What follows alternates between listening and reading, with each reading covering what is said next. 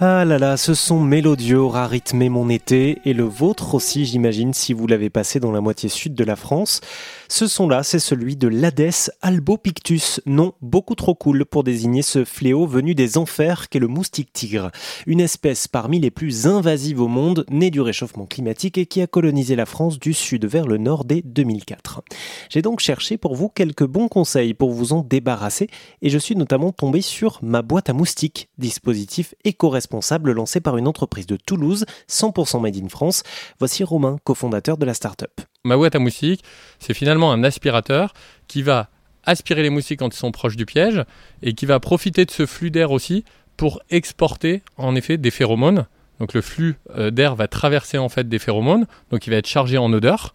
Et ensuite, ma boîte à moustiques et la particularité, il y a un brevet déposé dessus, c'est on va chercher à émettre du CO2 qu'au bon moment.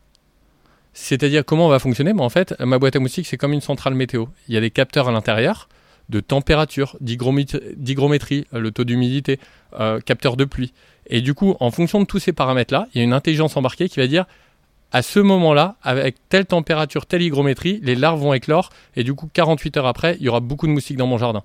Et là, à ce moment-là et à certaines heures de la journée, le piège va émettre du CO2 mais seulement à certaines heures. Si vous voulez en savoir plus sur ma botte à moustiques, j'ai décortiqué en long et en large ce dispositif sur rzn.fr. Honnêtement, la seule limite que j'y ai trouvée, c'est le prix, compté plus de 1000 euros. Alors je me suis dit que j'allais vous donner d'autres astuces au cas où.